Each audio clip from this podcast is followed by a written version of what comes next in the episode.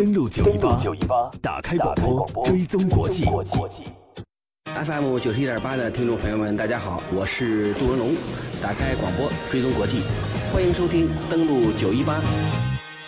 欢迎继续回来。刚刚我们关注到了出席本届达沃斯世界经济论坛的企业家们在这些舞台上都说了什么样的一些观点。那么接下来的时间，我们来看一下欧洲国家领导人马克龙在一月二十四号的达沃斯世界经济论坛上发表主旨演讲称，世界正在经历一场全球化的危机，这就需要集体智慧的发挥，组织机构、公司。公民社会，每个人都要做出努力。马克思当天的演讲使用了两种语言，在谈及法国自身改革的时候用的是英语，但是呢，在谈到欧盟的建设的时候呢，他用的却是法语。从自身出发，他说法国当前推进的改革专注于五大支柱，在欧盟的建设上，未来法国将会在三个领域发挥领导力。他说，如果我只能传递一个信息，那就是法国要重回欧盟的核心，因为法国的成功离不开欧盟。而我们看到，德国总理默克尔二十四号呢，在第四十八届世界经济论坛年会上发表特别致辞。他说，德国致力于寻求多边方案来解决共同问题，单边行动保护主义不可取。他说呢，敦促欧盟加深一体化，尤其是在数字化、资本市场联盟、共同外交政策等方面加快实质性的步伐。德国总理默克尔出席达沃斯世界经济论坛的第二天的会议，和加拿大总理特鲁多、以色列总理内塔尼亚胡举行了会晤。被追问到德国国内政治时，围绕自己所在的联盟党和社民党旷日持久的阻克谈判，默克尔也打趣道说：“请为我们尽快组建政府。”祈求好运，所以我们看到这一次达沃斯世界经济论坛上，欧盟的所有国家的领导人几乎都全部来到了现场。而我们也知道呢，接下来的几年呢是欧洲一体化深入的非常关键的一些年。那么德法呢将会在其中起到核心的作用。但是我们来看到，分化的世界究竟应该如何合作呢？我们来听一段达沃斯观察。由于世界经济论坛的召开，每年一月份的达沃斯都会吸引全球媒体的目光。来自世界各地的政策制定者、智库专家和商界领袖齐聚这里，在几天的时间里密集沟通，针对全球最紧迫的问题提出观点、讨论磋商，并最大程度地发挥自己的影响力。此次达沃斯论坛的主题是在分化的世界中打造共同命运。在社会关系紧张、国际竞争日趋激烈的背景下，与会各方将就如何加强国际合作提出自己的创新观点和看法。在论坛开幕前夕，世界经济论坛组织方专门发布了2018年全球风险报告，认定环境问题、网络安全、地缘政治风险等是最受受访者关注的风险因素。而此次论坛也将针对全球风险重申国际合作的意义，探讨各国具有共同利益的重大问题。在论坛召开前夕，组织者提出的几大问题引起了我们的关注，它包括。环境恶化终结了旧有的经济方式，而何种新的经济方式能够让我们迈向持续的繁荣？地缘政治的竞争加剧了各国争夺自己的主权和利益，而如何平衡全球合作和地方自主？新兴媒体的力量加剧了社会的分裂，而如何改善社会治理、重建社会契约？这些问题都指向了此次达沃斯论坛的主题，那就是如何在分化的世界中加强合作。在主办方提前发布的日程中，我们看到，在论坛举办期间，每天都会有上百场的对话和讨论，而第四次工业革命、未来愿景、合作共赢等关键词频频出现在讨论的主题中。如何在应对科技变革的同时，利用新兴技术解决全球问题，成为在分化世界中应对挑战的关键。世界经济论坛主席兼创始人施瓦布。我们生活在一个相互连接的、迅速变化的世界里，传统的方法和组织应对变化非常的困难。达沃斯为未来提供了三个解决方案。首先，是合作，没有任何人、任何国家和任何组织。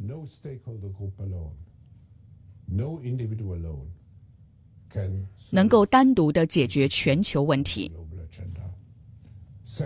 其次是互相连接，相互隔离的方法无法解决任何问题。而最后是建设性的途径。在刚刚发布的二零一八年全球风险报告中，作者指出，二零一八年强劲的经济增长预期将为各国领导人解决政治和社会问题提供重要的黄金机遇。而在此次经济论坛上，中国代表团在介绍中国经济政策的同时，也将针对全球最紧迫的挑战提出中国智慧和中国方案。央视记者瑞士报道。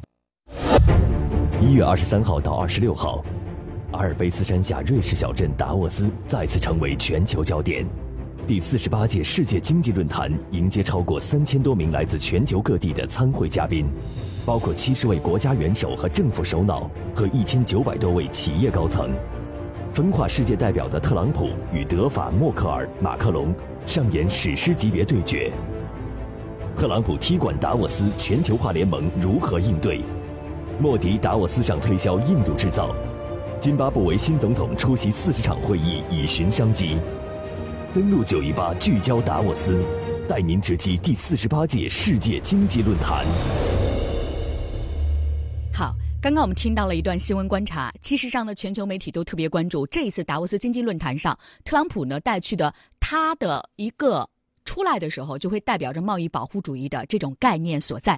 而特朗普参加的达沃斯是十八年来首位出席的美国在任总统，上一届呢是克林顿。特朗普不仅在就职第一年就参加世界经济论坛，还把主要内阁成员几乎通通带到了达沃斯，和特朗普一起呢。前往瑞士达沃斯的高官名单有一长串，包括白宫的幕僚长凯利、国务卿蒂勒森、美国国家安全顾问麦克马斯特、美国国家经济顾问科恩、白宫高级顾问库什纳、白宫高级顾问里德尔。白宫国土安全顾问博塞特，内阁方面包括财政部长、商务部长、劳工部长、交通部长、能源部长、国土安全部长、美国贸易代表、美国国际开发署长、美国食品药品管理局局长、美国国家卫生研究院等等。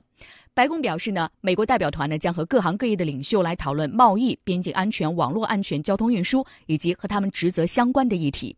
科恩呢也表示说，特朗普是美国的最佳推销员，他在达沃斯现身是为了推销特朗普的成就，并且提醒世界我们对各种生意都表示欢迎。在周二上午呢，在签署了对于进口太阳能电板和洗衣机征收高额关税法案时，特朗普对记者表示：“我要去达沃斯，那么我们将讨论企业再次来美国投资，人们来到美国花钱在美国的产品上。”那么在这样的一个我们看到。特朗普他本身代表的是贸易保护主义的背景下，为什么达沃斯要把他特别邀请来呢？在当地时间周二的时候呢，二零一八世界经济论坛在瑞士达沃斯小镇开始第二天的议程。当地时间的一月二十四号早间，记者呢采访了世界经济论坛的副主席、印度前经济部长。他说呢，邀请特朗普来到达沃斯，体现了达沃斯论坛的主题，在分化的世界中寻求合作。这位女性也特别表示呢，那么女性呢，她们可能面临着更大的挑战，但是勇气就是她们的资本。也希望这些话能够鼓励到中国女性。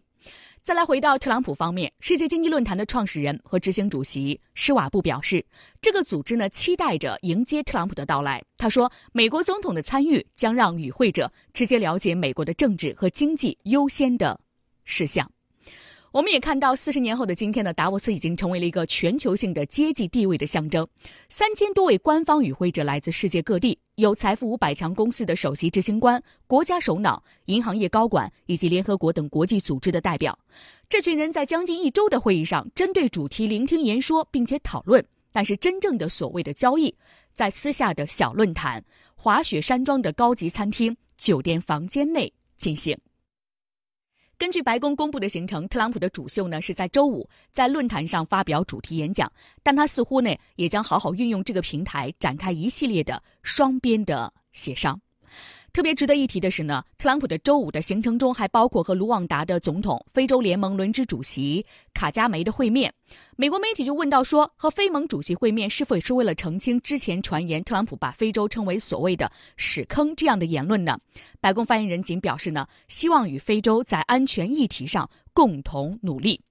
与此同时呢，特朗普呢还将和英国首相特蕾莎梅会面，讨论叙利亚、伊朗。朝鲜议题和以色列总理内塔尼亚胡见面，讨论伊朗的和平进程，以及呢与瑞士联邦主席会面，讨论经济增长和创新。周四晚间呢，他将参加一个小型晚宴，向欧洲企业家代表推销美国的经济环境。可以预见，本届达沃斯世界经济论坛为特朗普提供了一个特殊的舞台，让他在视他为敌的精英面前吹捧自己的成就，展示自己的风采。美国媒体分析称，不论特朗普将在周五的演说中展现何种论调，他本身就已经切合了本届达沃斯论坛的大主题，在分化的世界中创造共同的一个未来。我是环球时报总编辑胡锡进，欢迎收听登录九一八。登录九一八正在直播，在直播。今天有关达沃斯论坛的最后，我们来看到美欧之间的利益因为分化，那么中美之间的贸易纠纷有扩大的迹象。美国认为让中国加入世贸组织是错误的，又对中国的光伏组件和洗衣机实施百分之五十的惩罚关税。这一系列的言论、主张和措施，由于美国对华的贸易逆差耿耿于怀，这可能还是特朗普所谓的对华进行惩罚措施的一部分。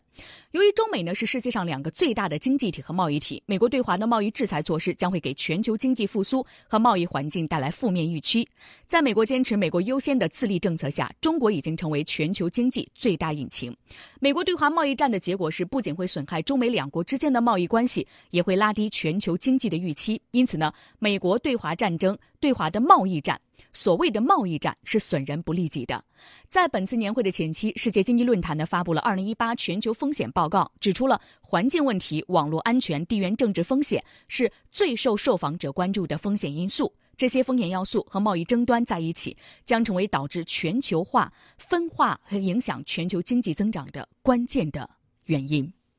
我们看到，进入到二零一八年，无论是全球的有一些地区局势，还有相关各方以及大家的一些举动和措施呢，其实都已经非常的清晰了。在二零一八世界经济达沃斯论坛上，我们看到特朗普呢，他人没有报没有到的时候呢，都已经被很国的很多的国家领导人集体枪声了。你比如说呢，德国总理默克尔、法国总统马克龙、加拿大的总理特鲁多，还有印度总理莫迪，在他们的演讲中都是不点名的批评了特朗普的美国价值观。我们也特别看到。呢，其实，呃，除此之外呢。在本届达沃斯世界经济论坛上，还有其他国家的一些领导人，比如说，可能是一个最拼的领袖，那就是津巴布韦的新总统。他谈到了后穆加贝时代，那么将来呢可能会加入到英联邦。新上任的津巴布韦总统姆南加古瓦发表了对于后穆加贝时代的津巴布韦的一些看法。他说：“我们现在是开放的。”他表示将会重点关注津巴布韦的经济，同时呢热情邀请外国投资者来到津巴布韦投资。他说：“我们要拥抱国际社会，走向未来。”有关津巴布韦。大家对于这样一个国家，我们之前做过详细的介绍。它之前呢是整个非洲的粮仓，但是后来呢，由于本国经济的措施不利，变得是非常的贫穷。而姆南加古瓦呢，在整个达沃斯世界经济论坛期间呢，和几百位的与会人士呢，都做了直接的交流和沟通。他希望在接下来的时间，津巴布韦在后穆加贝时代能够迎来一个开放的，成为一个全球投资好的国家的这样的一种形象。究竟他的憧憬和他的规划、他的梦想能否实现呢？我们继续拭目以待。